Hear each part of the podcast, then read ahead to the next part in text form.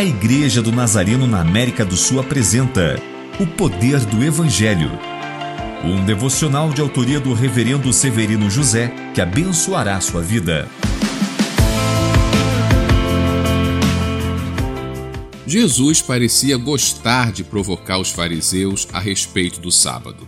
Certa vez, ele e seus discípulos estavam colhendo e comendo espigas em um sábado. Logo, foram repreendidos. Além de usar uma passagem bíblica para justificar seu ato, ele vai além e diz que é o Senhor do sábado. O sábado refere-se ao descanso depois do trabalho, enquanto o dia do Senhor se refere ao descanso antes do trabalho e é relacionado à graça. O sábado deveria ser algo prazeroso, mas se tornou um fardo. Os fariseus não conseguiam entender é que o homem vale mais do que os ritos. Por isto, o sábado tinha sido feito para o homem e não o homem para o sábado.